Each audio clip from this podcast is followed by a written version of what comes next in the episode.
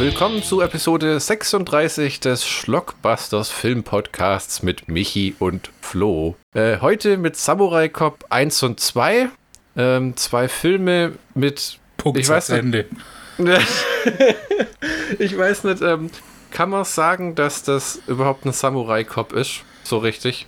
Weil, ich meine, der, ab, der, der Film will viele Dinge sein und ist wenige. Und ich muss sagen, ich kann im Gegensatz zu Arthur hier mehr den Kultfilmfaktor erkennen. Also, du, wo man sagt, okay, darum äh, stehen die Leute so auf den Streifen. Also, der erste Film ist halt äh, bekannt geworden durch Memes. Ja, das ist tatsächlich so, ne? Das Ja, ist, vor allem die äh, berühmte Krankenhaus, der berühmte Ah. Krankenhausdialog. ah, Du meinst das gute alte You wanna fuck me? Bingo. Sure. Es ist. Den ersten kann ich verstehen, wie man mit dem Spaß haben kann. Der Ja. zweite war der Hirnfurz eines Filmemachers, der Geld verdienen wollte.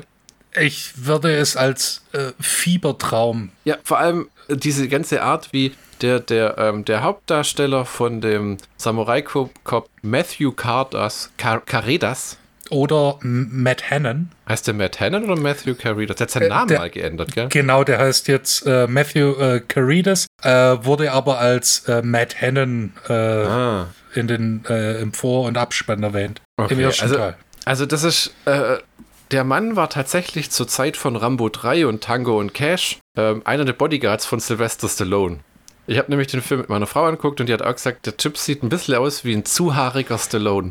Mit einer wunderschönen Matte, Alter. Ey, der Typ hat doch Haare in dem Film, dass es schon fast lächerlich ist, oder?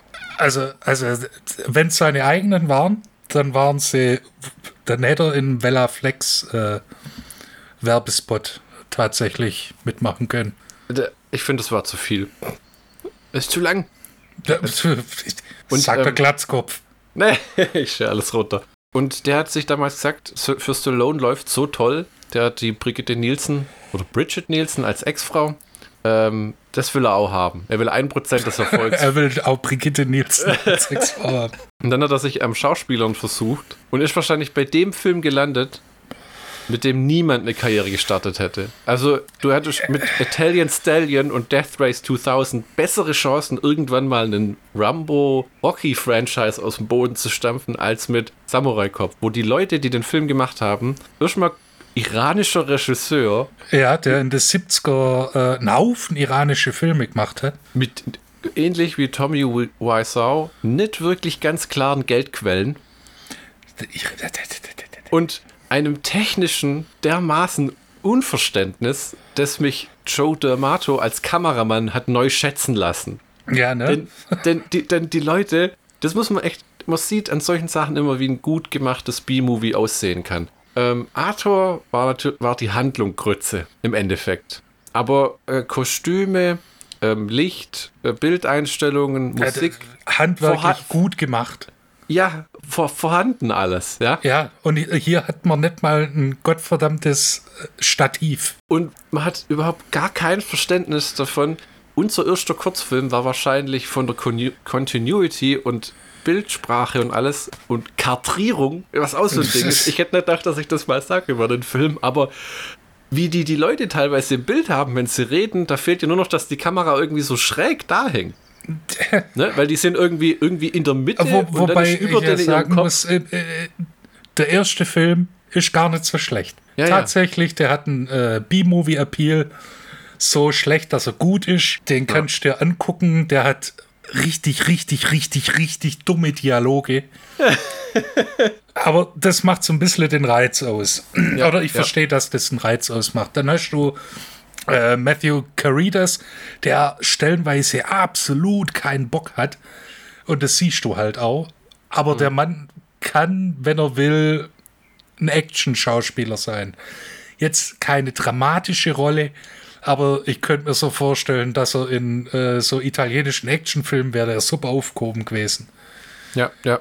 Gott verdammt nochmal. Das, das, das ist, hier stimmt gar nichts. Hier ist äh, Musik, vergiss es. Continuity, vergiss es. Ähm, Bildeinstellungen, vergiss es. Bildfarbe, Farbtemperatur, keine Ahnung, lass einfach laufen. eine, eine Szene ist alles grün, alles, alles orange, dann ist hier alles überbelichtet. Dann die, die Art, wie ganz offensichtlich immer wieder Sachen gefilmt wurden von Leuten und Gegenständen, die nicht mal im Ansatz im gleichen Land waren oder so. Ja, das, das fällt hier auf, ja. Ja. Da bin ich auch, da bin ich auch wirklich, für die Filmimmersion bin ich auch wirklich gewillt, darüber hinwegzuschauen. Beim zweiten Film habe ich ganz, ganz, ganz, ganz andere Sachen zu sagen, aber dazu kommen wir später. Ja, der, der der zweite Film ist halt leider, äh, er fällt wirklich in diese Kameras sind sehr billig, Tonequipment ist billiger geworden, lass uns einen Film machen, Sparte. Der ist zwar von 2015 und gar nicht so alt, also ist jetzt nicht von 2008 oder 5 oder so, aber der ist, ähm, der Charme des ersten Films ist nicht vorhanden. Und es hilft auch nicht, dass Matt Hannon, der Samurai-Cop, tatsächlich ein besserer Schauspieler ist im zweiten Teil. Ja, Weil, das weil, ist Perlen vor die Säue, Alter. Hast, hast du diese, der Regisseur scheint äh, äh, eine Besessenheit zu haben mit dieser Phrase Keep it warm. Der sagt ja im ersten Film auch zu dieser Helikopterpilotin mal Keep it warm for me. Ja, ja, ja. Wo, wo, wo, jetzt müssen wir mal da sagen, was meinen die denn da damit? Ich meine, es ist offiziell offensichtlich eine sexuelle Anspielung. ja aber, die, den Taco, aber, aber, aber, die Fufun, ja, aber die kühlt ja das also, weibliche Genital. Aber die kühlt ja nicht einfach von alleine runter. Ja, ich weiß nicht. Also, ja, auf, äh, in, in Samurai Cop, äh, äh, im Universum von Samurai Cop auf jeden Fall nicht. Weil äh, Joe Marshall, die, die, so heißt die Hauptfigur, die von Matthew Caritas gespielt wird, vögelt alles, was ihm vor die Flinte kommt. Ja, und Alles. Der Mann ist eine schlimmere Mannshure als ähm, der Haupt äh, als Rob Justice in Bullets of Justice. Ja, weil der, der, der gräbt auch alles an, was ein Rock anhat. Ja, d- wirklich, jede Frau, die an ihm vorbeiläuft. Und am Ende, also der hat so eine, der- die Heli eine Helikopterpilotin, mit der er schläft, wo erst einmal diese Zeile bringt, alright, keep it warm for me. Und äh, dann später, die Tusse wird wirklich brutal gefoltert. Am Ende, Und der- ja. Und, und der, der Typ ist mehr so, ich rufe die jetzt nicht an im Krankenhaus, weil die wird schon zurechtkommen, oder? Ich habe nämlich schon jemand Neues und mit der werde ich jetzt am Strand im Speedo Genau, rumrennen. und das ist meine große Liebe, nachdem ich äh, auch noch die Doktorin äh, hart angegraben habe. Ah, ja. Gott verdammt. Es gibt, es, äh, es gibt tatsächlich viele, äh, viele Sexszenen in dem Film. Es gibt mehr Sexszenen als gescheite Action-Szenen. Die Action ist echt auf so einem Niveau von. Irgendwo habe ich sowas mal gesehen in einem Sketch, wo einer mit der Handkante einem in den Nacken schlägt und die 30, dreimal sich überschlagen, bevor sie zu Boden gehen, weil so ist es hier auch. Das habe ich mal im Porno gesehen. Und im zweiten Teil sind ja die Action-Szenen irgendwie noch miserabler, wo, sie die, wo die Kämpfe irgendwie nur aus Soundeffekten bestehen. Ja, Also- und, und, und CGI. Also, äh, Der zweite ist einfach ein schlechter Film. Und es hilft nicht, dass man. Man hat, wollte einen zweiten Teil machen, um äh, auf dem Erfolg vom ersten, äh, also weil der kam auf Blu-ray raus und Streaming Ja. und plötzlich kam da Geld rein. Ähm, das wahrscheinlich nur beim, ähm, und die Rechte waren wahrscheinlich sonst wo. Oder da Spiele ge gekriegt oder lagen eh schon beim DVD-Verleih. Und dann haben sie ein Drehbuch geschrieben, wo man merkt, der Frank Marshall heißt er, glaube ich. Frank Marsh, ähm, sein, sein Partner da aus dem ja, äh, Fr äh, Frank Washington. Frank Washington, genau. Ähm, dass der scheinbar ähm, die Hauptrolle hätte spielen sollen. Und Ja. dann gab es ja noch so im Internet stand, seine Tochter hätte dann seine Rolle übernehmen sollen, Genau.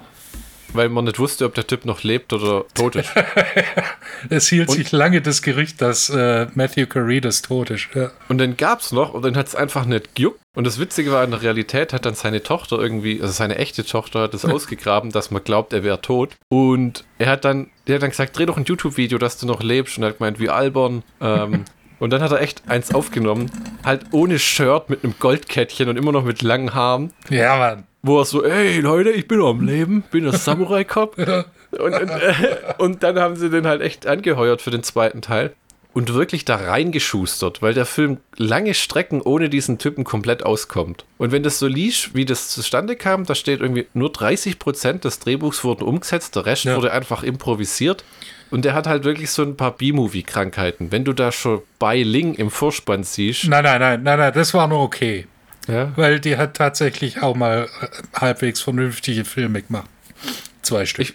Ich, für mich war das immer nur die Verrückte, die blank zieht und die dieses komische Englisch redet. ja, ja, ja, ja, das natürlich. Ähm, aber sie war auf jeden Fall mal in The Crow, der nicht schlecht ist. Ah, okay. Und hat in ein paar Actionfilmen mitgespielt, die okay waren. Crank. zum Beispiel. Ja. Tommy Wiseau. Tommy Wiseau hat, äh, äh, erstens mal gibt es beim zweiten Film so viele Produzenten. Und wenn, so, als ich Tommy Wiseau gelesen habe, habe ich schon gewusst, oh Scheiße, das wird zumindest interessant. Weil ich nicht wusste, dass es so schrecklich wird. Scheinbar konnte er sich seinen Dialog nicht merken und dann mussten sie ihm Oh, alles Wunder. eintrichtern. Oh, Und hey dann, Joe. mein, dem sein Talent ist halt, dass er Sachen wie, oh, guck mal, die Sonne scheint, sagt auf eine Art und Weise, dass du denkst, bist du bescheuert? Es gibt doch jetzt einen, der hat jetzt einen, du wirst nicht glauben, der hat jetzt einen High-Film gedreht. Mit ihm als Regisseur und da gibt es im Trailer eine Szene, wo sie im Wasser stehen und dann guckt er nach unten und sagt, oh, look, water. oh, look, water. Oh, hey, Sharky. Du weißt, wo du dir denkst, was? It was, did äh, not eat him. It did not. Ich, äh, ich weiß nicht, ich bin nicht richtig gepolt für solche Filme. Also, ich kann The Room nichts abgewinnen. Dieses, es ist so schlecht, dass es witzig ist, das funktioniert für mich irgendwie nicht richtig. Das funktioniert bei mir nur bei Actionfilmen. Oder Weil, äh, Action, Horror, Science Fiction. Wo du Okay, noch ja. so einen gewissen, wo, wo du noch einen gewissen Charme rein interpretieren kannst. ja. aber ich langweile mich einfach nur zu Tode, muss ich sagen, bei sowas dann, weil ich mir denke, boah, Ja, ich, ich glaube, und genau das denke ich mir auch bei Samurai, Samurai Cop 1. Wenn du den zu zweit oder zu dritt oder zu viert anguckst, kann das nicht gute Gaudi werden. ja. Aber ich habe mir den Film äh, alleine anguckt und ich habe mich wirklich, weil, weil das war so das Deadly Prey äh, Syndrom. Ja. Zuerst hat es mich maßlos aufgeregt. Oh, okay. Und dann habe ich gedacht, okay, aber das, das ist jetzt dein persönliches Problem. Denk einfach, das ist ein eigenes Universum. Ja, ja. Es hat nur bedingt genützt, Nee. weil so ein paar Sachen, äh, gerade diese, diese Folterszene von der Peggy. Ja, das war, aber Peggy. das war, das war so krass, das hat in den Film gar nicht mehr reingepasst, weil Ja, der eh weil, weißt die wird Also, äh, zuerst habe ich gedacht, die wird vergewaltigt, weil irgendwie ist das Common Theme bei äh, B-Movies, dass irgendeine Vergewaltigung drin ist. Aber Ja. die hat brennt oder kochendes Öl oder so Frittierfett ja, die auf den- Genitalien. ja, auf, den, auf den Körper oder auf die Genitalien. Man sieht es Gott sei Dank nicht. Ja. Man die kann es aber, man kann's aber erahnen. Äh, weil sie halt so da hängt und festgehalten wird äh, und wird äh, Frittierfett über den Körper geleert. Und das hat mich so, habe ich gedacht, okay, wow, harter Shit. Ja, ja.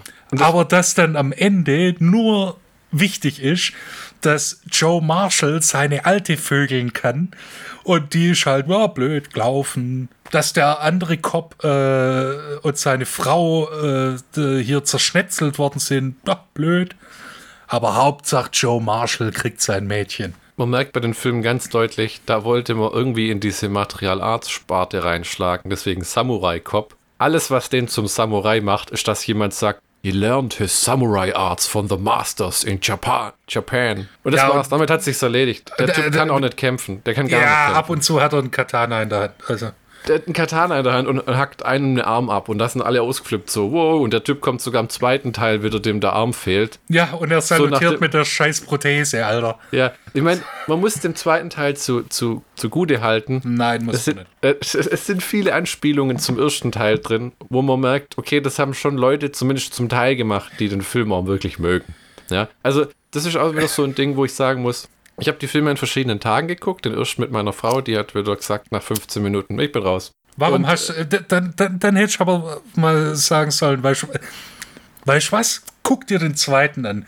Nur 15 Minuten. Äh, Und mir ist das Hirn auseinandergefallen wie nasser Kuchen. Das ist ja wirklich der erste Teil. Es gibt ein ganz tolles einstündiges äh, Interview mit Matt Hannon ähm, von den Red Letter Media Typen. Die haben den auswendig gemacht, in ihr Studio gesetzt und eine Stunde lang befragt. Und der Typ ist so charmant. Ähm, der hat leider nach Samurai Cop aufgehört zu Schauspielern. Der war noch davor in einer anderen Trash-Produktion ähm, von irgendwie Amir irgendwas, äh, dem, dem Regisseur, und danach noch in einem anderen Film und dann war nix mehr. Ähm, und der hat auch Kann ich gesagt, aber der- verstehen, Alter. der hat erzählt unter anderem, der Film hatte keine Premiere. Er hat einfach von Amir ein, eine VHS-Kassette bekommen, wo noch der Timecode unten eingeblendet war. Und er hat Und sie dann nie hat- wieder zurückgegeben. Ja, und dann hat er gesagt, äh, er hat gehofft, dass das nie eine Veröffentlichung sieht und halt in der Obskurität verschwindet, weil es so grottig war. Er hat gesagt, oh, er hat doch schon während den Dreharbeiten gemerkt, dass hier irgendwie, ah, wissen die nicht, was sie tun? Es gibt ja diese komische Szene im Film, wo er mit Walt Disney im Schnittraum sitzt. Nee. Ein Typen, der sieht aus wie Walt Disney. Und, und, und der dann noch äh, zu allem Überfluss von, ähm, wie heißt der Regisseur? Äh, Amir Sherwan. Okay. Ja. Matt Hannon saß, äh, war fertig mit dem Film, hat sich den, die langen Haare abrasiert, weil es ihm auf den Sack ging.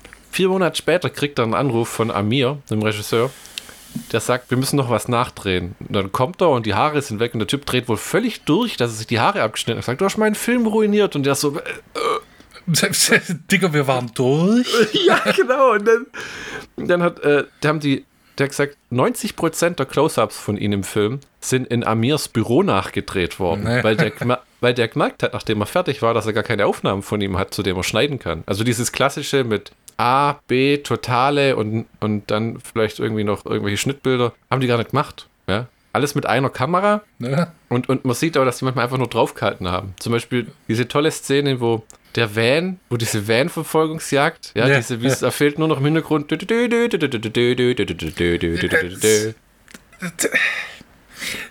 Es, es ist ja auch so, dass jeder Schauspieler und äh, wer, jeder Schauspieler erstens seine eigene Kleidung trug.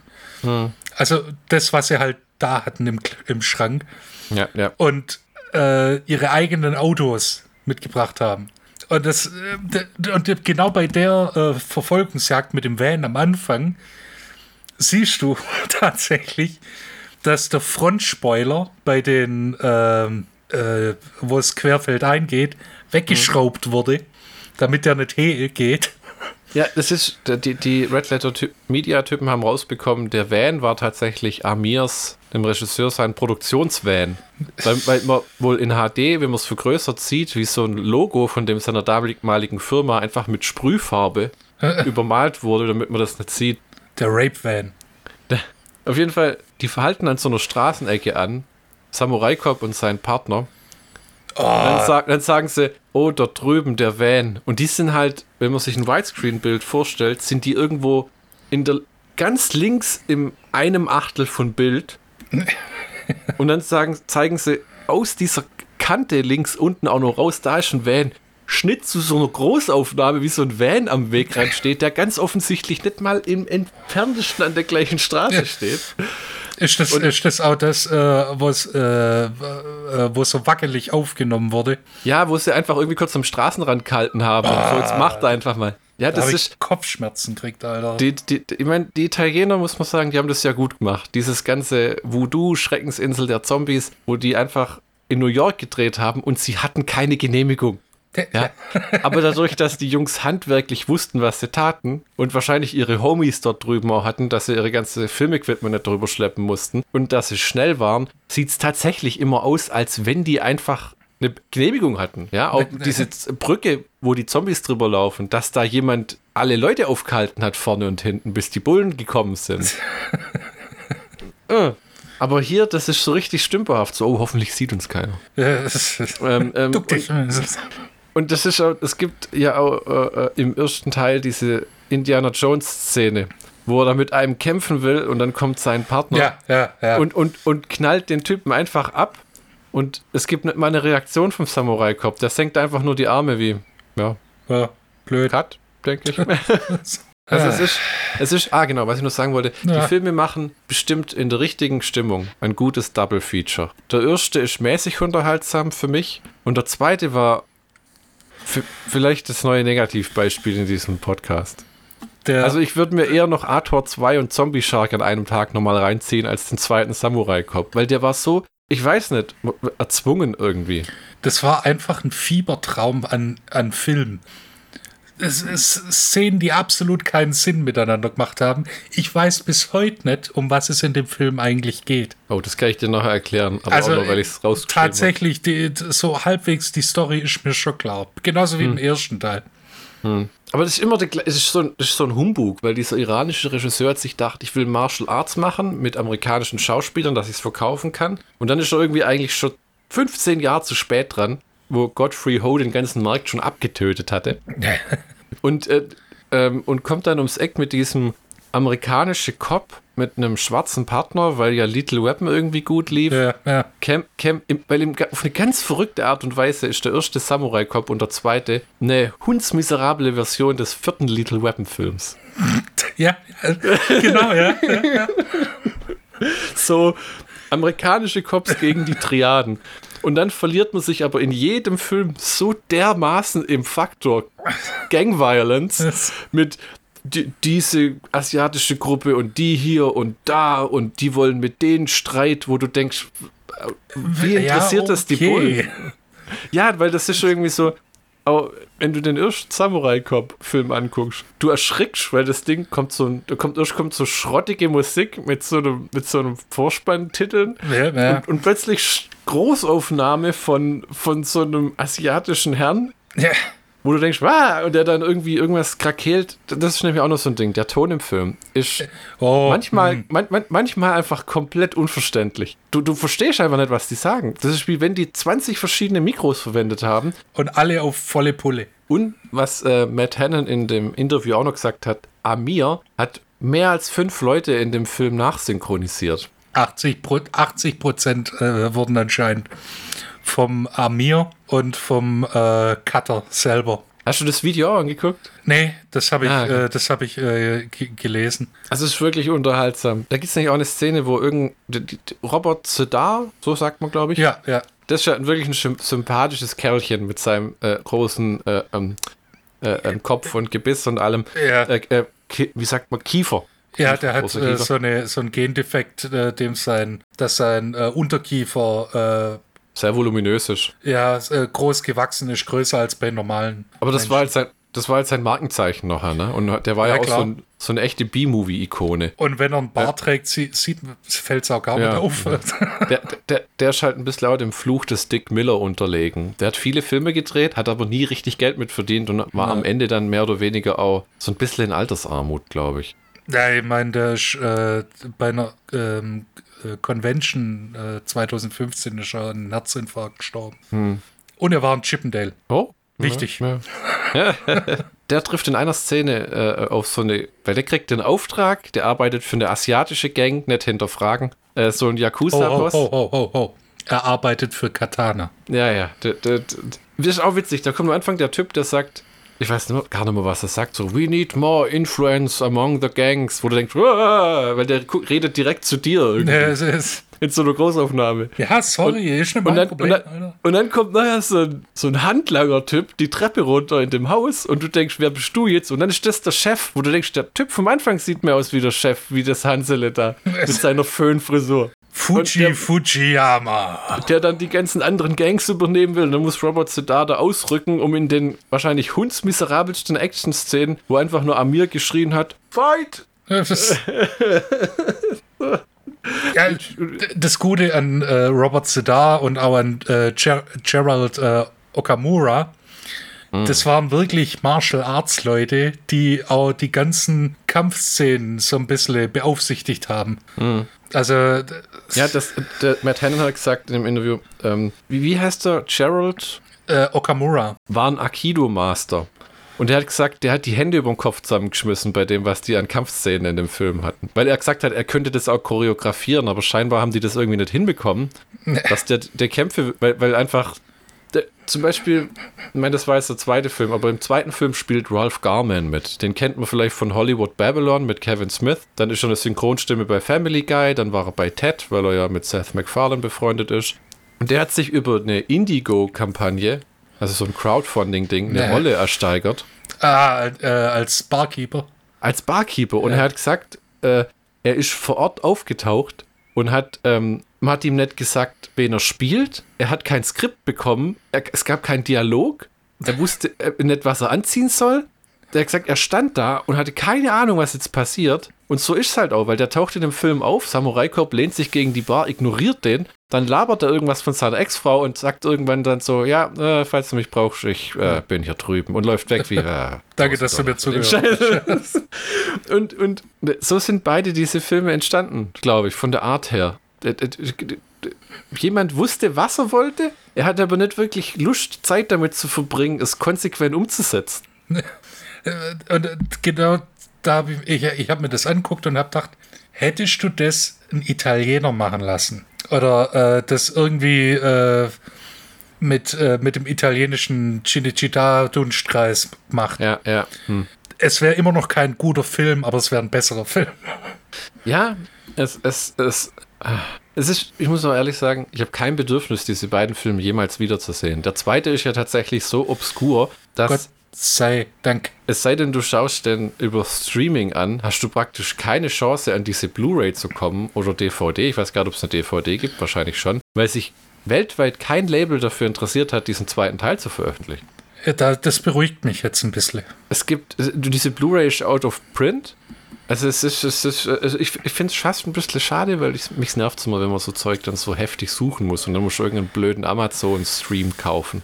Oder ja. dann genau weißt, wenn Amazon irgendwann die Türen zumacht, weil sie sich umbenennen in, in was weiß ich, One-Shop oder irgendwas, damit sie wieder mehr Steuern sparen können, weil sie ihren Firmensitz dann außerhalb von der oh. EU verlegen oder was weiß ich. Wish.com.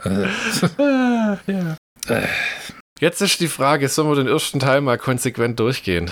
Also, Samurai Cop 1 von 1991. Ja? Sollte man nicht meinen, weil der Film. Wer, wer hätte es gedacht, der Film kam nie in die Kinos, oh. sondern direct to video. Nette Anmerkung: Die Kinorolle für die Blu-ray wurde laut Gerüchten in einer Burg gefunden, die in Amirs Familienbesitz war. Und dort hat man eine Kinorolle von vielen seiner Filme gefunden, die er da archiviert hat. Und das war das erste Mal, dass eine Fassung von dem Film in hochauflösender Fassung in, in Umlauf kam, weil die gar keinen Print hatten, von dem sie irgendwas mastern konnten. Wenn ein Film schon auf einer Burg verrottet, Uff. die einer iranischen Familie gehört und die nur die Filmrollen gefunden werden, das, weil das, Ding das, ist schon, das ist schon B-Movie-Plot. und ein äh, Navy SEAL Six Team äh, bestehend aus Hulk Hogan, Dolph ja. Lundgren, Roddy äh, Piper. Äh, Rowdy Roddy Piper und äh, ach, was soll der Geiz? Jason Statham. müssen die von der Burg äh, äh, hier rausholen. Das, das, das hat schon was, weißt Ja, und nebenher noch Wesley Snipes auf aus dem Gefängnis befreien. Genau, und der, äh, der Iraner wird gespielt von Sir Ben Kingsley. So. der sich, der sich auch denkt, Geld in der Bank.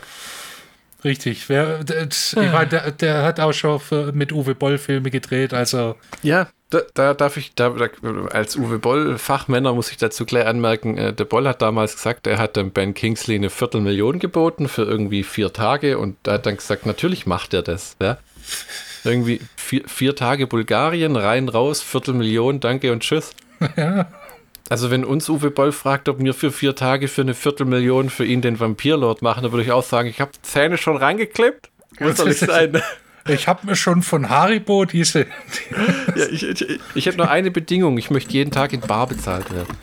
Genau. Und ich hätte gern so Laufgeld für bulgarische Kippen. Laufgeld. Ah, also. Äh, ja, also geschrieben, in Anführungszeichen. Auf eine Papierservette. Co-produziert, in Anführungszeichen, und äh, Regie geführt, in Anführungszeichen, hat, wie gesagt, Amir Sherwan, der äh, 1929 in äh, Teheran geboren wurde und äh, dort auch äh, relativ erfolgreicher Filmemacher war. Das spricht jetzt nicht ganz für ihn, dass man noch nie äh, hier im westlichen Kino äh, einen von diesen Filmen gesehen hat, aber das sei jetzt nur mal dahingestellt. Hm. Bei der ähm, iranischen Revolution 1979 hat er sich gedacht, weißt du was, ich verpiss mich jetzt aus dem Iran ich habe in den 40ern in den USA studiert, da gehe ich jetzt wieder hin. Und äh, ruckzuck war er wieder da. Und das war, äh, glaube einer der ersten Filme, die er dann wieder gemacht hat in den 90ern in den USA. Samurai Cop? Ja. Hat nach dem Film nie wieder irgendwas gemacht. Er ja. hat hingeschmissen danach. Gut. Ich, ich meine, wenn du dein Magnum Opus hast, ja, was willst genau, du dann auch ja. noch weitere was, Unternehmungen anstrengen? Ja, was willst, was willst du noch erreichen, wenn du schon die, dass deine streng irdischen Fesseln abgelegt hast, um das Antlitz Gottes zu berühren. Ja, wenn du selber und persönlich den neuen Sylvester Stallone und seine Karriere ausgelöscht hast. oh, weia. Äh, zum Cast, äh, wir haben, wie bereits erwähnt, Matthew äh, Carides ähm, im, dem, im Abspann als Matt Hannon äh, geführt, als Samurai Cop Joe Marshall. Oh, mit einer wunderschönen Föhnfrisur. Ein amerikanischer Amerikaner in einem amerikanischen äh, Film ja, spielt einen amerikanischen also, Polizisten. Da spielt schon ein harter griechischer Einschlag mit, wenn du mich fragst. Ja, okay. Ich meine, der Typ ist erst recht, wenn du den so im, im Speedo äh, mal am Strand rumrennen siehst, dann sieht er schon nicht amerikanisch aus, weil der hat so eine Körperform, die nach oben so Adonis-mäßig ja, wie, wie so ein V. Ja, genau, tatsächlich. Der ja. war ja Model tatsächlich auch. Ne? Ja, das kann ich mir sehr gut vorstellen, weil das tatsächlich ein hübscher Mann ist. Also. Ja, ja die Haare sind irgendwie. Mh. Es ist ja, zu viel Haar. Es ist, Nein, es ist, der hat nicht nur lange. Ich, in Samurai Cop 2 fand ich das besser, ein Satz, den man heute auch nicht oft hört. Ich, fand, die, die, die, die finde ich, die Haare sehen normaler aus, weil im ersten sieht es aus, wie wenn der schulterlange Haare hat und dann nochmal schulterlange Haare und dann ja. nochmal schulterlange Haare, wie wenn er drei Perücken übereinander trägt. Das ja. ist so viel Haar. Aber voluminös, gesund. Der, ja. der hätte auch für einen Vella Flex äh, Werbespot herhalten können. Ja, und für die für die äh, Walter Mörs Freunde unter uns ne, gibt es ja in der Stadt Atlantis diesen kleinen Gnomen, der immer sich an den Blaubeer heftet, weil er sagt, na, so viele Haare. Der hat einen Haarfetisch. Der, der wäre der wär bei Matthew Caritas an der richtigen, weiß ich mal. Ja. Hm. Äh, dazu haben wir noch äh, Robert Zedar als Yamashita. Bekannt aus Maniac Cop 1, Maniac Cop 2 und nicht zu vergessen, Maniac Cop 3. Und äh, seinem kurzen äh, Stint äh, bei den Chippendales. Ich werde es ja. nicht müde zu erwähnen. Nee. Mit seinem wunderschönen, wunderschönen kleinen Zäpfchen. Ja, und ist so ein Knackpo. Ähm, dazu haben wir noch, der, es gibt eine Nacktszene. Ähm, nicht, dass ich mir die mehrmals reingezogen hätte. Aus anderen Gründen. Ähm, dazu haben wir noch Mark Fraser als Frank Washington. Der Mann ist fantastisch und zwar in beiden ja. Filmen. Ja. Es ist, es ist, es ist wirklich herrlich. Also der ist wirklich. Der, bei dem finde ich es schade, dass er. Äh, ähm, der war ja ein Opfer dieses Films auch sozusagen. Der ja. hat auch nie wieder irgendwas gemacht. Den Typ hätte ich, hätte ich eine, eine lange und fruchtvolle Fernsehkarriere gewünscht. Bei irgendwie so CSI Miami oder was. Das wäre großartig. Der wäre ein toller Detective. Oder, gewesen. oder eine Polizeisitcom. Hätte er so perfekt ja. reinpasst. Den, den hättest du super in irgend sowas wie äh, Night Court oder, oder, oder Seinfeld reinschmeißen können. So. Das ist, das, da finde ich es fast, da finde ich es fast schade, dass der, also richtig schade, dass der nichts gemacht hat. Matt Hannon, hm, der ist vielleicht ganz gut dran, der schafft heutzutage als Gewerkschaftsvorsteher. ähm, aber bei, bei dem anderen, da fand ich es echt schade, weil der, der, der hat einfach einen Charme. Ja, das ist eigentlich so der, der, der charmante Charakter in dem Film, weil der Samurai-Cop ist nicht wirklich. Äh, keine Sympathie, kein Sympathieträger. So. Er ist so ein vertrotteltes Arschloch, der sich irgendwie. Ein schwanzgesteuertes, vertrotteltes Arschloch, wenn ich der, bitten der, darf. Der, der, kommt diesem Fabio aus Bullets of Justice ein bisschen nahe. Ja, genau. Weil, weil, weil das ist so, dem sein Ding ist, er sieht gut aus und danach ja. kann er nichts mehr. Ja, und, halt. Und natürlich. Er ist Samurai-Cop, okay. Ja, und er vögelt alles, was einen Rock anhat. Ja, das war auch äh, äh die eine Sexszene mit dem Blondchen, die nachher gegrillt wird. Hat meine Frau, hat meine frittiert. Frau auch gemeint, da hat meine, ja, frittiert, hat meine Frau auch gemeint, was stehen die denn so rum? Die hat doch ihr Häschen an. Ja, aber sie muss sich gegen den rohen Sex eines äh, Matthew Carides wehren. Weißt? Das Einzige, was in dem Film richtig ausgeleuchtet war, waren die Sexszenen. Ja. Hm? Da haben sie alle ihre drei Lampen rausgeholt, sage ich. So, äh, äh, hier, äh, Fun Fact: äh, Der Film, es, äh, in dem Film gibt es keine Nachtszene, weil der gute alte Armir keine Kohle für, äh, zum Ausleuchten hatte.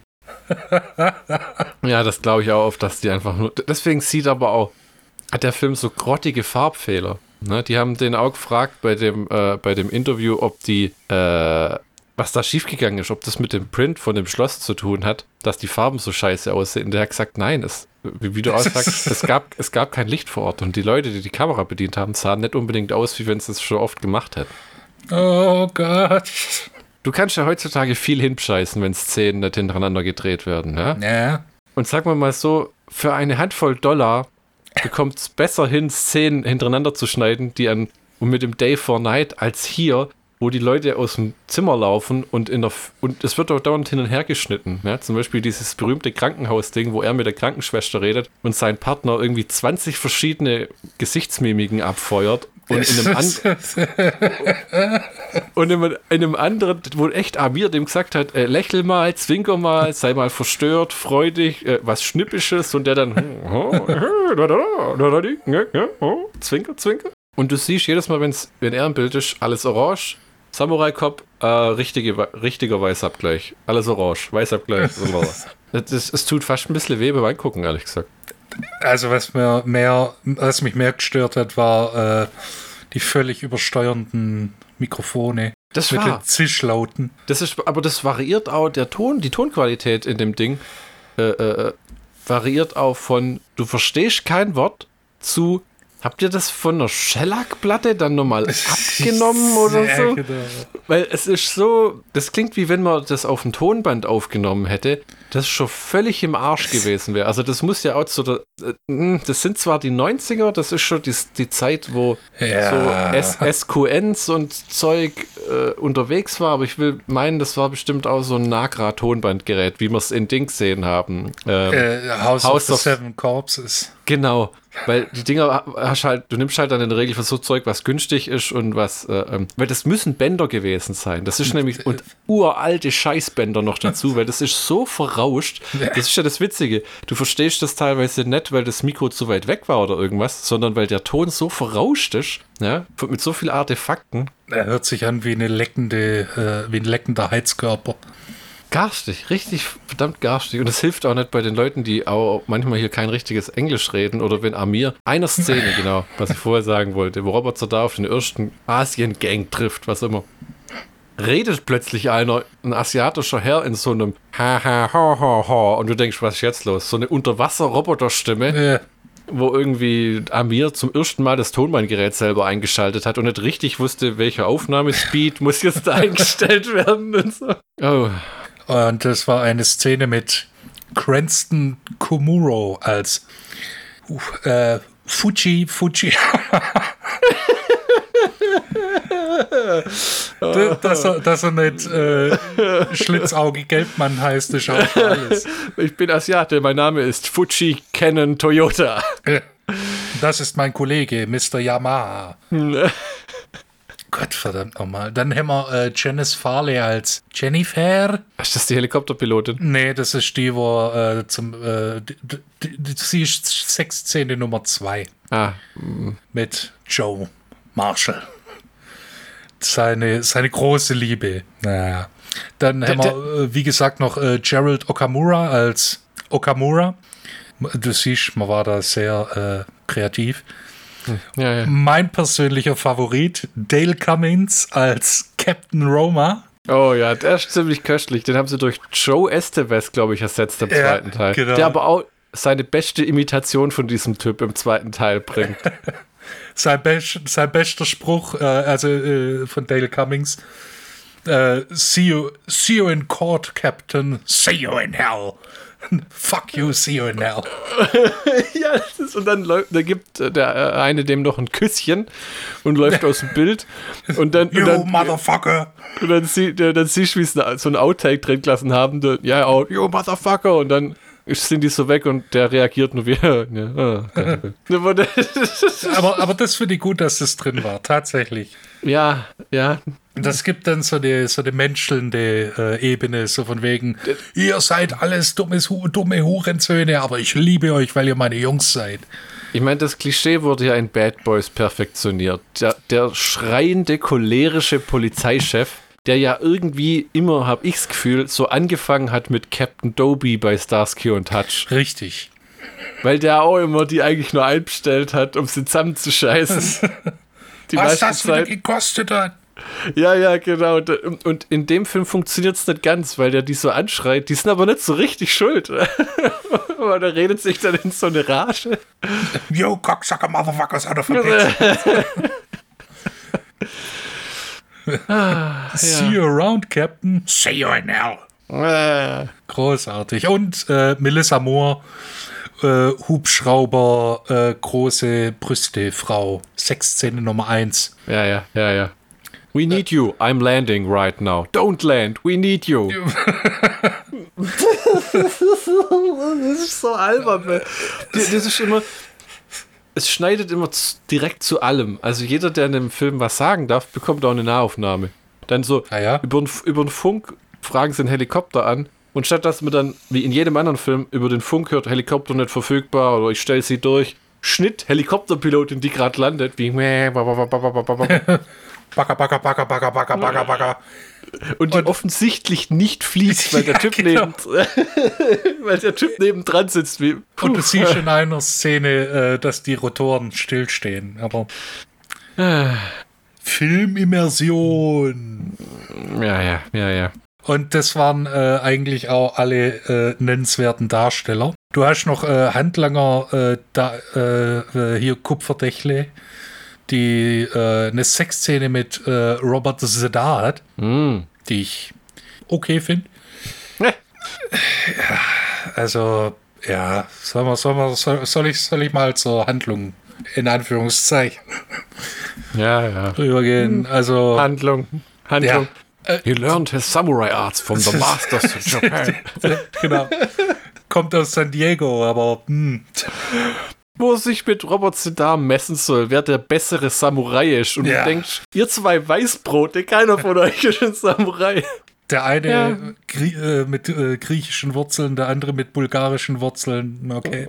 Okay. Ja, also äh, es fängt alles damit an, dass die äh, japanische Gang mit dem Namen Katana, weil Japanisch und so. what does it mean? Japanese Sword. Das ist genauso ein Klassiker wie, äh, wo Anakin Skywalker über seinen Heimatplaneten redet und sagt, I don't like sand. It gets everywhere. Ja. Du, wo du denkst, hallo Darth Vader. Im Kampf einfach mal so Sand, Sand entgegenschmeißen und gucken, ob er vor Lachen zusammenbricht. So nach dem Motto, ah, Sand. Glory Times, Alter. Den haben sie rekrutiert Fall für diese Obi-Wan Kenobi-Serie. Der spielt in sechs Folgen Darth Vader. Super. Ich Wo die, Fans mich. schon, wo die Fans schon rumnöhlen. Warum müssen sie ausgerechnet den nehmen? Ja, der hat den halt in drei Filmen gespielt. Aber, aber, aber. Konnte Ja. man da nicht So ist Samuel halt. Jackson nehmen. du magst Star Wars, deine Schuld. Ja, genau. Ja, also wir haben Katana. Die wollen äh, hier sich den Kokainhandel in Los Angeles unter den Na Nagel reißen und natürlich gibt es nur einen Mann der, Kata der japanischen Gang Katana, was Japanese Sword bedeutet, äh, das Wasser erreichen kann. Und zwar ist es der Samurai-Cop Joe Marshall aus San Diego. Warum? Weil es im Drehbuch steht. Und weil er anscheinend äh, hier, der wurde von den Masters in Japan trainiert und spricht fließend Japanisch, was er nicht in einer Szene zur Schau stellt.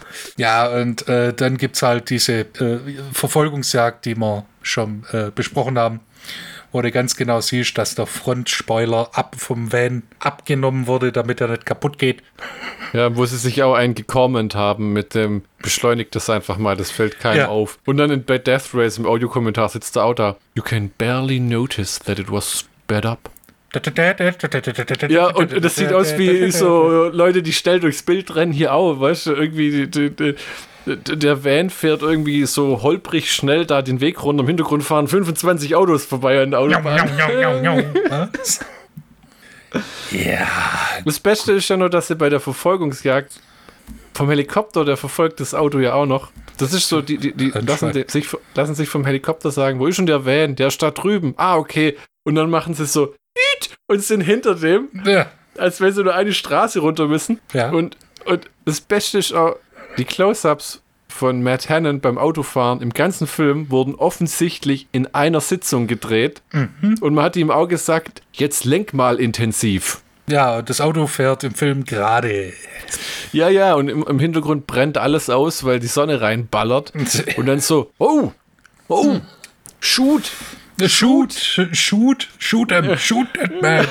Du siehst, das ist eben auch so ein Ding. Das ist ja, normalerweise ist das ja die komplexe Geschichte einer Schießerei. Mann betätigt Waffe, Ja. Waff, Waffe, Kugel von Waffe trifft Gegenstand, Person, irgendwas. Hier Ja. ist Person A schießt, Person B schießt und dann vielleicht 15 Takes später wird einer getroffen und fällt irgendwo raus. Grundsätzlich braucht jeder, äh, der erschossen wird, drei Schüsse, um äh, in die Knie zu gehen. Und dann könnt, könnt, könnt- könnt ihr so langsam fahren, dass der aus dem Auto fallen kann, ohne sich zu verletzen. Wir beschleunigen es dann einfach. Ja, genau. Aber das finde ich okay. Weißt äh, also, wenn, okay, wenn das jetzt nicht so ein Regisseur wäre, der schon, was weiß ich, 30 Filme gedreht hat. Aber wenn das so ein Anfänger wäre, wie bei, zum Beispiel Kevin Smith bei Clerks, und der das so gelöst hätte, hätte ich gesagt, okay. Das ist hemdsärmelig gemacht, aber für das, was du zur Verfügung hast, ist das völlig in Ordnung. In dem Fall ist es ein bisschen peinlich. Aber ich bin willens, darüber hinwegzusehen, weil ich ein scheiß netter Kerl bin. So, äh, bei dieser Verfolgungsjagd gehen alle drauf, bis auf einen. Und äh, der wird ein bisschen angekokelt, aber ich Das ist auch ein Phänomen für sich. Das hat er erzählt in dem, in dem Interview. Ich meine, ich, ich wiederhole mich. Ne. Die sind dort hingekommen und haben Amir gefragt, wie ist denn das? Ähm, wir drehen den Film jetzt ja schon eine Weile und wissen, wie du drauf bist. Zündet dir wirklich jemanden an? Wenn ja, hat er das schon mal gemacht? Und wer, wo ist die Feuerwehr? Er hat gesagt, die waren dort. Es waren zwei Autos da. ja. Amir und ein Kameramann. Der Typ hat sich angezündet und sie haben eine Decke und einen Feuerlöscher bekommen, wie man im Film sieht, sieht. Weil, der typ, weil der Typ guckt da einmal nach hinten, wie habt ihr das unter Kontrolle? weil die den wirklich löschen mussten. Und er sagte auch, die haben das nicht hinbekommen. Die haben den, die haben den mit dem Feuerlöscher abgesprüht, der wohl eher für Kleinstbrände.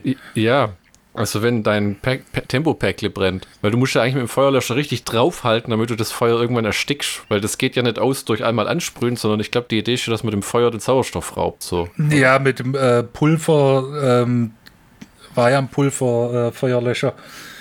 Das ist eher, für, das ist nicht so für Flächenbrände äh, wie auf dem Bein gedacht, sondern mehr für, wenn es im Auto brennt. Und, So ein und Kabelbrand oder sowas. die haben halt dann echt die Decke hochgenommen, hat er gesagt, nachdem der Cut geschrien hat und der Typ hat immer noch gebrannt. Roll dich auf den Boden. Ich bin froh, dass wir in unseren Kurzfilmen keinen so drin hatten.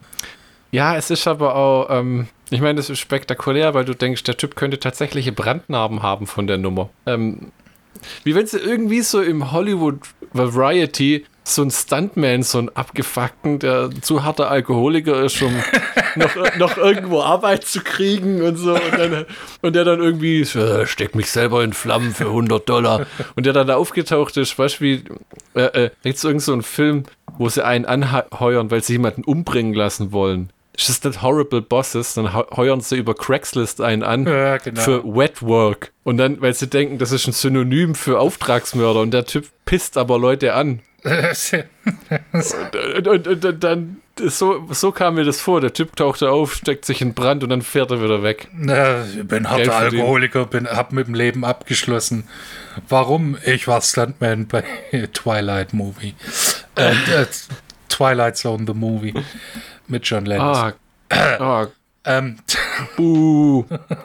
der, einer überlebt, total verbrannt. Und das kann Mr. Fuji, Fujiyama von Katana, der Boss von Katana, kann das natürlich nicht auf sich sitzen lassen und äh, beordert seinen äh, Chefhandlanger Yamashita und Kupferdächle, den umzulegen. So, dann äh, kommen die ins Krankenhaus, wo zufällig gerade äh, der Samurai Cop und äh, Frank Washington mit der komischen, komischen, sehr aufgeschlossenen und äh, ähm, äh, burschikosen äh, Ärztin rumschäkern.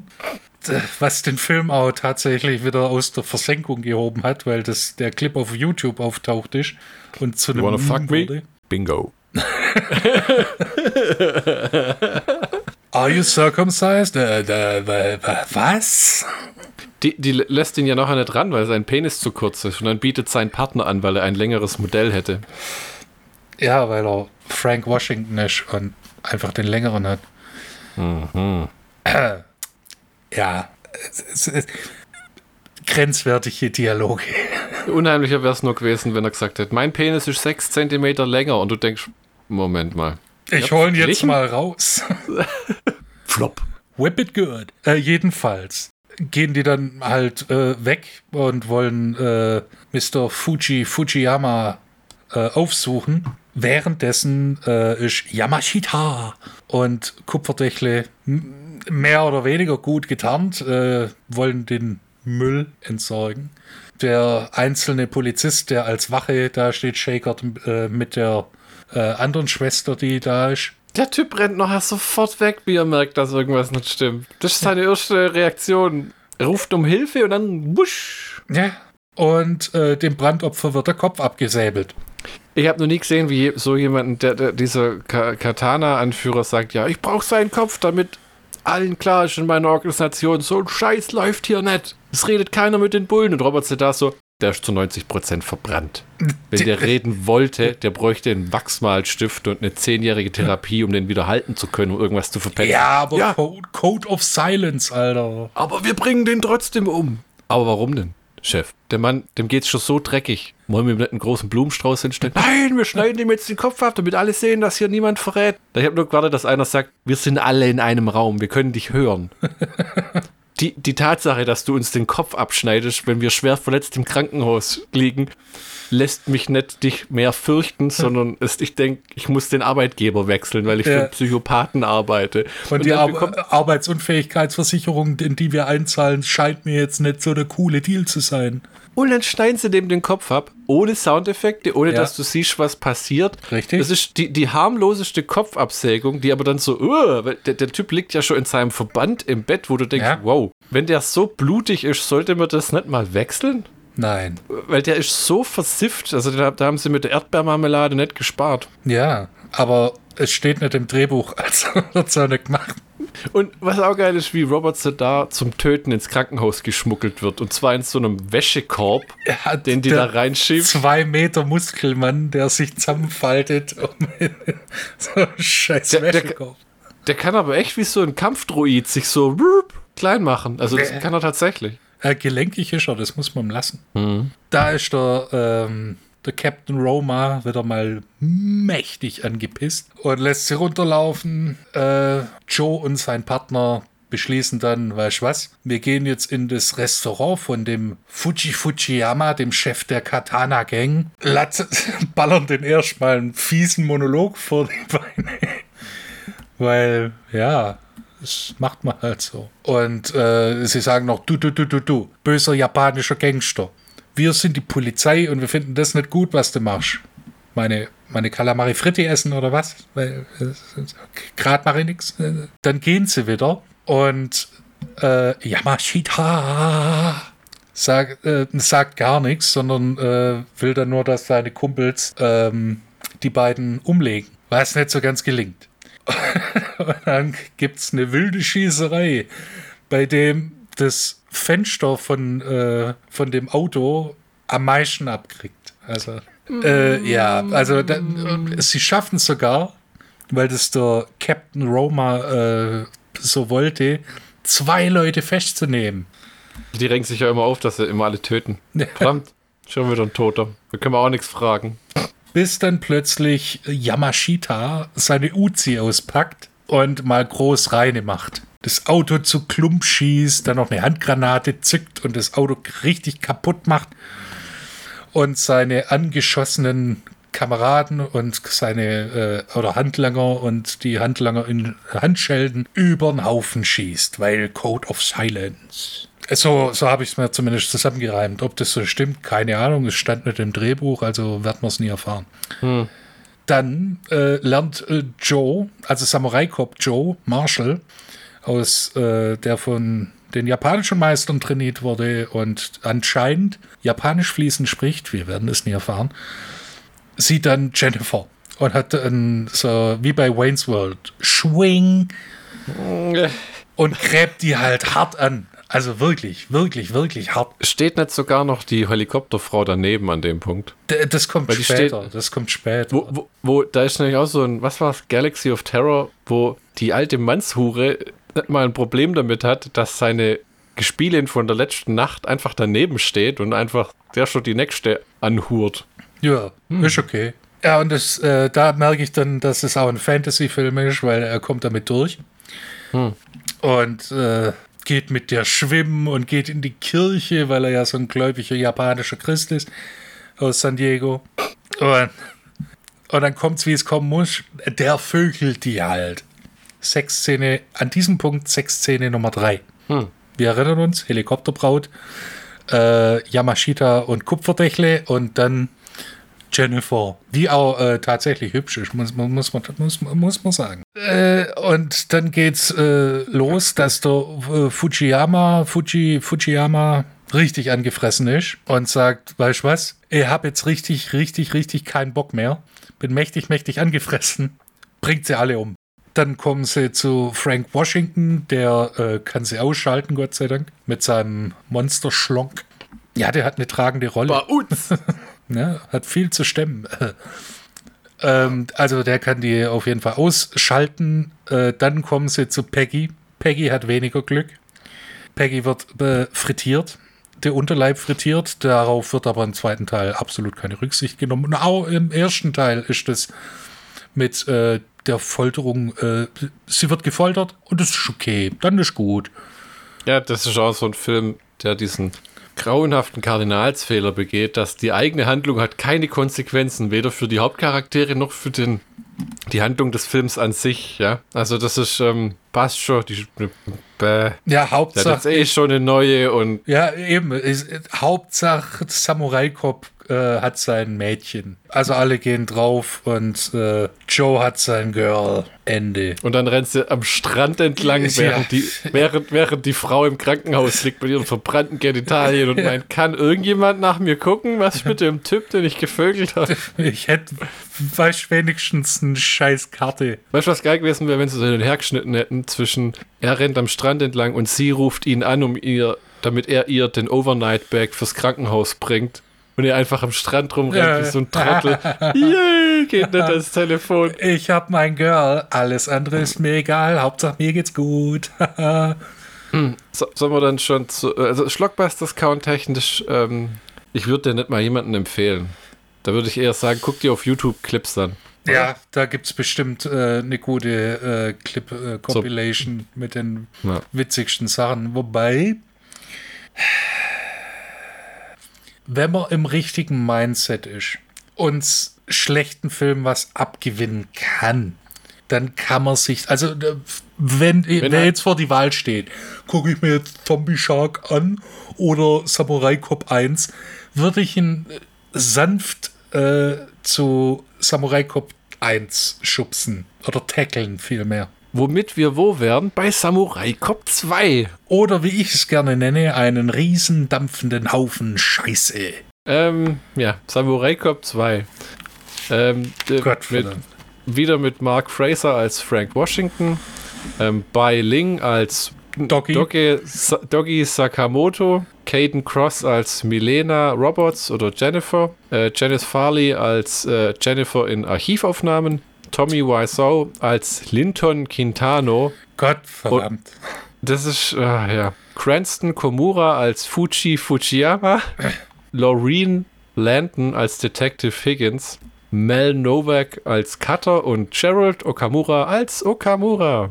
Du hast noch Lexi Bell vergessen, die kenne Oh ich aus Gott. anderen Filmen.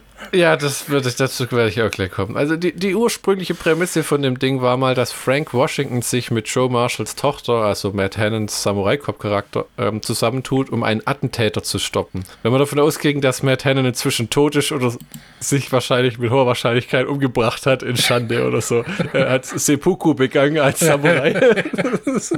Seppuku. Ähm, der wurde dann als lebend gefunden und das Drehbuch war allerdings schon fertig. Und dann haben sie das Ding ganz schnell umgeschustert, um den reinzuwursten. Was man auch merkt, weil der Film ist nicht in 30, der Typ ist nicht mal in 30 Prozent von seinem eigenen Film. Und das Hauptaugenmerk liegt wirklich auf Mark Fraser als Frank Washington, was kein Fehler ist.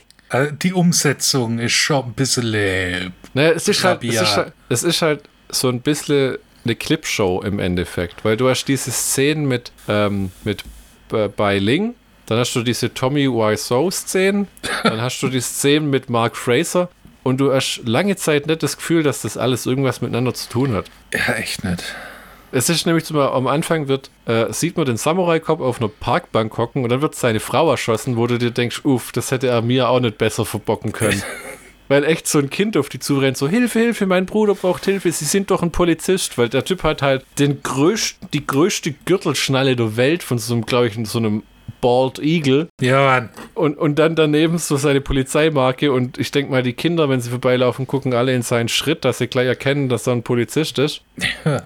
Dann kommt diese Plage angerannt und meint zu ihm, Hilfe, Hilfe, mein Bruder braucht Hilfe, der liegt dort drüben. Und der so, okay, alles klar, läuft aus dem Bild, der Knirps zieht seine Software und erschießt dem Samurai-Kopf seine Frau. Und erst als die tot ist und der Kopf nach hinten fällt, kommt er wieder ins Bild, nimmt seine Frau so einen Arm so, nein! Ich weiß gar nicht, was mit dem Kind passiert, ehrlich gesagt. Hat mein Hirn Äh, schon verdrängt. Das äh, taucht am Ende als Erwachsener wieder auf. Und das, ich habe auch nicht wirklich gerafft, das soll in der Vergangenheit spielen, dass deine Frau getötet wurde. Weil, 1991. Das ist der Anti-Irishman, Alter. weil, weil, weil sie sich gesagt haben, fuck it, wir schwinken den nicht mal. Ja. Wobei man sagen muss, Matt ist wahnsinnig gut gealtert. Also der, der hat sich richtig gut gehalten, Alter. sei dahingestellt, ob die Haare gefärbt sind. Der Typ ist schlank, fit. Das sieht auch in dem Red Letter Media Interview einfach gut aus. Also der, der, der, das ist ja wirklich so ein Phänomen, wie äh, manche Männer altern einfach gut. Ja. Ja. Da, wenn du irgendwann Clint Eastwood mit über 90, dann wirst halt zu so einer Rosine. Das ist halt der normale Lauf der Dinge. Der Aber, hat sich äh, ungefähr äh, so gut gehalten wie äh, Ted Pryor. Ja, das muss man echt sagen. Ja, das war das ein guter Vergleich. Ja. Die meisten weiblichen Schauspieler in dem Film, darunter Caden Cross, Lexi Bell und Zoe Monroe, waren Pornostars. Die dann heimkommen und wahrscheinlich ihren Familienmitgliedern erzählt haben, ich drehe jetzt einen richtigen Film. Ja, die haben äh, quasi äh, den Anti-Laura Germser gemacht. Ja, ja, wir erinnern uns an Richard Brake aus äh, ähm, äh, Three from Hell. You gonna take me to Hollywood? Something like that. Ähm, 25% des Drehbuchs sind im Film gelandet, der Rest wurde improvisiert und das wirklich mehr schlecht als recht, denn vor allem die Tommy Wiseau-Szenen sind einfach nur da, damit Tommy Wiseau in dem Film ist. Ja. Und es, es sind, also wenn man sich Tommy Wiseau-Szenen vorstellt, dann genau so ist es auch. Es schwingt so ein Katana oder ein Samurai-Schwert oder wahrscheinlich irgendwas aus dem Thrift-Store umeinander und murmelt so scheiße wie I am the best. Nein, das, Wo du denkst, oh, also ich ganz konzentriert, dass er gerade da steht und nicht umfällt. das Beste ist ja, wo er drei bis vier Minuten lang Daddy schreit und den ganzen kompletten Raum zerlegt. Daddy! Bank! Daddy! Was? Daddy! Und da geht das Bücherregal flöten. Daddy! D- d- Ich meine, Tommy Wiseau ist der Mann, der sein Kapital aus dem Wort Fremdschämen schlägt. Ja, Ja, kann man so also nicht sagen. Also der, der Mann hat ja schon Geld verdient, indem er äh, verschiedenste Sachen in, importiert und exportiert hat. Hauptsächlich ja. Unterwäsche. The Room hat sich mir nie erschlossen. Bei dem High-Film, der jetzt kommt, denke ich mir auch, wenn der ganze Punkt schon nur ist, dass das unterhaltsam ist, weil der Typ ein Trottel ist, dann bin ich schon voll raus. Robert Sedar wollten wir auch wieder rekrutieren. Ja. Der starb aber leider, bevor seine Szenen gedreht worden sind. Was sehr schade ist. Womit wir bei der Handlung wären. Was, äh, Jetzt bin ich gespannt, Alter. Ja, nee, die kann ich ganz gut äh, wiedergeben. Es ist nur leider, äh, die Unterhaltung über den Film wird wesentlich kürzer ausfallen, weil er ist eigentlich nicht wirklich wert, groß besprochen zu werden. Ein Hirnfurz in den Annalen der Filmgeschichte, muss man wirklich sagen. Crowdfunding macht's möglich. Ja, aber wirklich, die armen Leute, die das Geld dafür ausgegeben haben. 1991, nachdem er die Katana-Verbrecherorganisation niedergeschlagen hat, plant LAPD-Detective Joe Marshall, sich mit seiner Freundin Jennifer niederzulassen und seine Ex-Freundin mit verbrannten Genitalien weiterhin zu ignorieren. Guter Mann. Plötzlich werden sie von einem Jungen im Park äh, überrascht und seine Frau wird ermordet. Ganz ehrlich, das ist der mieseste Bulle der Welt. Der Typ, der, der, das Kind zieht buchstäblich die Glock aus dem Hosenbund. Ja, ist LA, das ist da normal. I love LA. 25 Jahre später hat Katana-Chef Fuji Fujiyama sein Syndikat erfolgreich zu einer mächtigen multinationalen Organisation umgebaut, gerät jedoch in einen Bandenkrieg mit dem Shinjuku und Ginza-Clan. Er informiert seine Vizepräsidentin Dogo Sakamoto oder Doggy und seine Untergebenen, dass der Krieg einen lang verm vermissten Joe geweckt hat und sie ihn besiegen müssen, um die Zukunft des Clans zu sichern. So heißt es offiziell in der Beschreibung. Ja. So, jetzt haben wir hier schon mal den ersten Widerspruch. Nachdem er die Verbrecherorganisation zerschlagen hat, Ja. hat sie sich 25 Jahre später zu der mächtigsten überhaupt entwickelt. Was? ja das ist richtig. Das ist, das ist wie wenn du einfach sagst, wir haben im ersten, im, was ist das, Little Weapon 2 oder so, wo sie diese Krügerrand-Typen Ja, auslöschen. ja, ja. Und im dritten sind die einfach wieder da, aber ich habe dir den Kopf geschossen. Ja, aber das Fort- die Fortsetzung. Der Film gibt manchmal so komische Vibes ab, weil du nicht weißt, spielt der im Weltraum oder unter Wasser oder in der Diskothek. Set, weil, weil der leidet unter dem, was man wohl bei so B-Movies als Greenscreen-Sets bezeichnen kann, wo sie die Leute vor Greenscreens stellen und sagen, ja, wir fummeln den Hintergrund dann im Hin äh, Nachhinein rein. Es es gibt zum Beispiel so eine Art Unterwasser-Aquariumspuff, mit, Äh, einem, so ein- mit einem äh, Governor. Ja, Senator, der dann da irgendwie ermordet wird oder vergiftet, glaube ich. Ja. Ähm, nächster Paragraph. Nach der Ermordung eines Senators durch die Katana-Agentin Hera und dem Massaker der Katana am Shinjuku in einem Nachtclub wird Joes alter Partner, Detective Frank Washington, zu einem geheimen Anwesen geführt, das 400... das geheime Anwesen. Ja. Die unsichtbare Sonne. Ähm, das 400 Meilen von Los Angeles entfernt ist und trifft dort auf Joe. Das ist ein scheiß Keller übrigens, dieses Anwesen. Ja, ja, der, also das, Und es wird auch eingeblendet. 400 miles away. Von, von was? der, der sich im äh, Exil, selbsternannten Exil lebt seither. Wo man das aus, da merkst du ganz genau, die haben in den Film den Typen, wo man das Gefühl hat, die haben wahrscheinlich schon einen Teil gedreht, wo der dann kam. Weil das ist echt, das ist ein scheiß Keller. Und der wird auch nicht irgendwie eingeführt mit, oh, der fährt vor und was ist hier und ist er da irgendwo und der schläucht da dann ums Haus und dann plötzlich sieht er trainieren oder was. Der kommt ums Eck gelaufen, wie wenn er gerade kacken war. Vielleicht war es. Nachdem Joe eine Gruppe von Ninjas auf das Gelände geschickt hat, stimmt er widerstrebend zu, sich wieder mit Frank zusammenzutun, nachdem ihm mitgeteilt wurde, dass der Fall des Mordes an seiner Frau äh, äh, wieder aufgerollt wird. Das hat nicht viel Sinn gemacht. Da wird keine Gruppe von Ninjas. Also da ist eine Gruppe von Ninjas. Ja, aber ja, die- ja. Nachdem er wieder als Detective eingesetzt wurde, schlägt Joe vor, eine, äh, äh, den Clan zu überwachen. Gleichzeitig entwickelt er eine Beziehung zu einer brünetten Frau namens Milena Roberts, die seiner verstorbenen Jennifer unheimlich ähnlich sieht und der er nachher irgendwann auch sagt, Willst du dich blond färben? Würdest du was ausmachen, wenn ich dich Jennifer nenne? Der ist mein Fetisch. D- Dieses Mal haben sie aber immerhin die Reaktionen von dem Mark Fraser besser in den Film integriert. Also sie, sie passen tatsächlich zur Szene und Oh wurden nicht Gott, irgendwo ja. nachgedreht. Die, die, der hat doch richtig gute Dialogzeit. Also man merkt, das Drehbuch ist besser, wo er am Anfang sagt, Don't you guys make any mistakes. And if you do, name it after me. Der könnte für Der bricht auch öfters die, äh, die äh, The Fourth, Fourth Wall, Wall. Ja, ja. wo er mit seiner Freundin rumshakert und dann, ja, Mann, Zwicker. Ja, aber das ist im ersten Film auch, wo im Krankenhaus da in die Kamera guckt, irgendwann nach dem Motto, was soll ich noch machen? Uh, oh, hm. Geil. Der Film. Äh, lass mich schon gucken. Alle Zeit der Welt. Du könntest mir jetzt alles erzählen, das würde alles Ja. Machen. Jetzt, ich lese mal voll vor.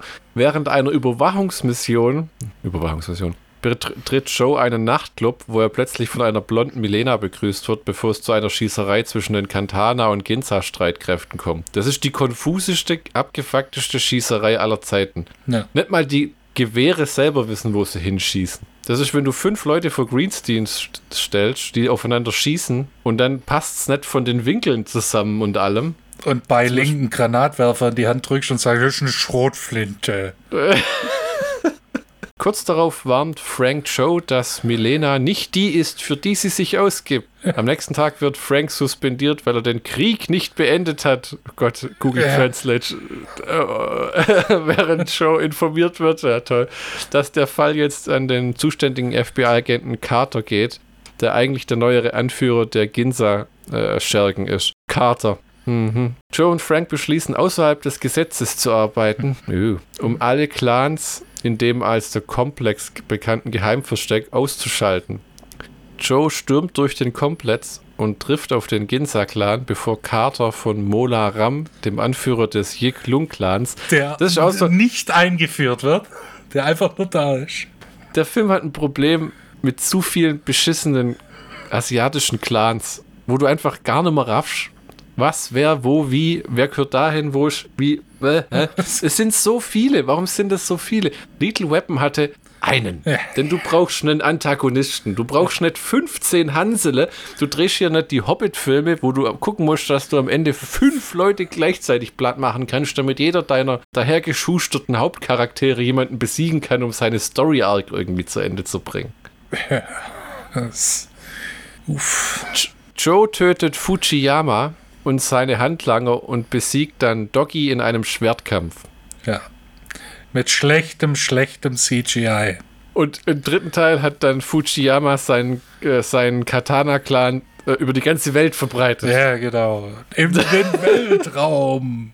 Als Mecha Fujiyama. Äh, jetzt wird es noch komplizierter. Ja. Linton Kitano, der neue Anführer des Shinjuku-Clans, kämpft gegen Joe und wird schnell besiegt. Gesteht Joe jedoch, dass er derjenige war, der Jennifer 25 Jahre zuvor ermordet hat. Oh mein Gott, er ist der Hosenscheißer mit der Glock. Ja. Jetzt Oh Gott, das- musst du dir vorstellen, dass Tommy Wiseau, ja, in dem Film, sag mal mal, Mitte 30 ist, ja? Hm. Nein. Nein, einfach nein. Tommy Wiseau sieht nicht aus wie Mitte 30. Selbst mit seiner schwulen Maske nicht. Nee, echt nicht. Weit davon entfernt. Linden bereitet sich darauf vor, Seppuku zu begehen, aber Milena greift ein und enthüllt, dass sie seine Schwester ist und benutzt Joe, um die Katana zu und benutzte Joe, um die Katana zu infiltrieren und den Shinjuku zu helfen, der der, einz den ein der einzige Clan im Land zu werden. Ah, mein Gott. Ein desillusionierter Joe verlässt The Complex und trennt sich von Frank und Detective Higgins, bevor Laureen Kimura, eine ehemalige Handlerin von Katana, vorschlägt, sich mit ihm zusammenzuschließen. Man hat also nicht viel gewonnen in dem Film, nicht viel erreicht. Ja. Äh, es ist furchtbar konfus. Ja. Der Samurai-Cop war im ersten Film irgendwie charmanter. Also es ist einfach, ähm, es ist kein guter Film, der auch keinen keinen Spaß macht beim Angucken. Du erkennst Leute wieder, du erkennst Zusammenhänge und denkst, ja, okay, aber mag ja sein, dass da Leute gab, die das auch total geil fanden. Uh, Samurai Cop 2, aber ich fand's echt, Schäbig. ja, ja, Vor allem mit schäbig. dieser, Schock- mit dieser fliegenden Kugel la Phantasm. What the fuck? Das ist halt immer, so B-Movie-Regisseure meinen oft, dass sie Anspielungen aus x Filmen in ihren Scheiß mit reinpacken müssen. Hier und das und dort. Äh, auch die Soundeffekte sind teilweise einfach wieder mal aus nur so einer Public Library rein. Zum Beispiel, du hast irgendwie 20 Mal das gleiche Geräusch, wenn einer geschlagen wird. Das ist, äh, das ist einfach, ähm, der, der ersten kann man angucken, der ist recht äh, Aber- doof, witzig, aber- aber, der zweite ist ein Schrott. Der, der wirft da so viele Fragen auf. Warum rennt die, die, die Detective Higgins mit einem Mittelalter-Scheiß Rock und einem Schwert rum? Warum? Man weiß es nicht, Michi. Warum, warum redet dieser komische Ginseng-Fuzzi anscheinend japanisch? Da gibt es einen Typ, der, der, der wird untertitelt. Anscheinend spricht er japanisch. Für Hm. mich hört sich das nicht an wie japanisch. Das habe ich mir auch gedacht. Der sagt einfach nur Queen Cork, Piss. Hä? Ja, aber so ist es tatsächlich. Also, es ergibt keinen Sinn. Wenn du dir vorstellst, dass in dem Film Tommy Wiseau mitspielt, ja, Matt äh, Carides und der Onkel von Charlie Sheen. Joe Estevez. Den habe ich aber auch selten irgendwo groß gesehen, aber der ist wirklich Schauspieler, gell? ja, ja, klar, der, der, die gesamte Estevez-Familie ist irgendwie äh, im Filmbusiness. Nächste Woche widmen wir uns nochmal Joe D'Amato mit Erotic Nights of the Living Dead, seinen Zombie-Porno-Film. Natürlich in der Hardcore-Version, denn wir wollen euch ja nichts vorenthalten und Richtig. uns auch nichts. Ja, das ist un- unserem journalistischen äh, Interesse äh, geschuldet. Ja, ja, ja, ja, natürlich. Ähm, ja, äh, äh, äh, äh, ja, Samurai Cop 1 und 2. Ja. Hätte Samurai Cop 1 bleiben sollen. Richtig. Hm. Aber noch ein Während- paar Filme mit ähm, Matthew Carides. Ich hätte mir noch ein paar Filme mit, mit Matthew Carides äh, Der, der, gewünscht. der, der ist einfach an die falschen Leute geraten. Und dass der Film, glaube ich, nie veröffentlicht wurde um den Zeitpunkt rum, hat nicht geholfen. Ja, ja. Äh, ähm, äh, also, das ist so, äh, wenn du nur so ein Tape rumzeigst und das sieht aus wie letzte Scheiße, dann äh, geht's da auch nicht weiter für dich. Und ich will- will meinen, der Typ hatte auch einen beschissenen Agenten. Weil in der 90er Jahre mit der Statur, in der 90er Jahre äh, Direct-to-Video-Action-Szene, hättest du den mindestens als Handlanger 23 irgendwo noch unterbringen können. Aber ich kann es auch verstehen, der hat sich vielleicht gesagt, pass auf, ich habe Frau und Kind, ich brauche jetzt ein geregeltes Einkommen, ich will jetzt hier nicht irgendwie rumkreuzen. Und dem scheint es echt gut zu gehen, weil der hat, wohl, der hat wohl eine Ranch. Ja, als Gewerkschaftsvorstehender bist du ja jetzt nicht gerade eine arme Sau. ja das, Äh, ähm, ähm, also es sei ihm gegönnt, der wirkt super glücklich. Muss, müsst ihr euch mal angucken, dieses Red Letter Media äh, Matt Hannon Interview in zwei Parts. Richtig lustig und dem ist auch bewusst, äh, äh, wie, wie albern das war. Ne? Keep it warm for me. ich habe jetzt für, für, ein halbe, äh, für die äh, Reshoots eine scheiß Frauenborrige auf. Ja. Äh, Wir bedanken äh, uns fürs äh, Zuhören und eure Konzentration, sind selber von uns beeindruckt, dass wir uns so lange überhaupt konzentrieren konnten und hoffen, dass wir bis nächste Woche nicht verlaufen oder ersaufen. Ja, das schauen wir mal. Tschüssi. Auf Wiederhören.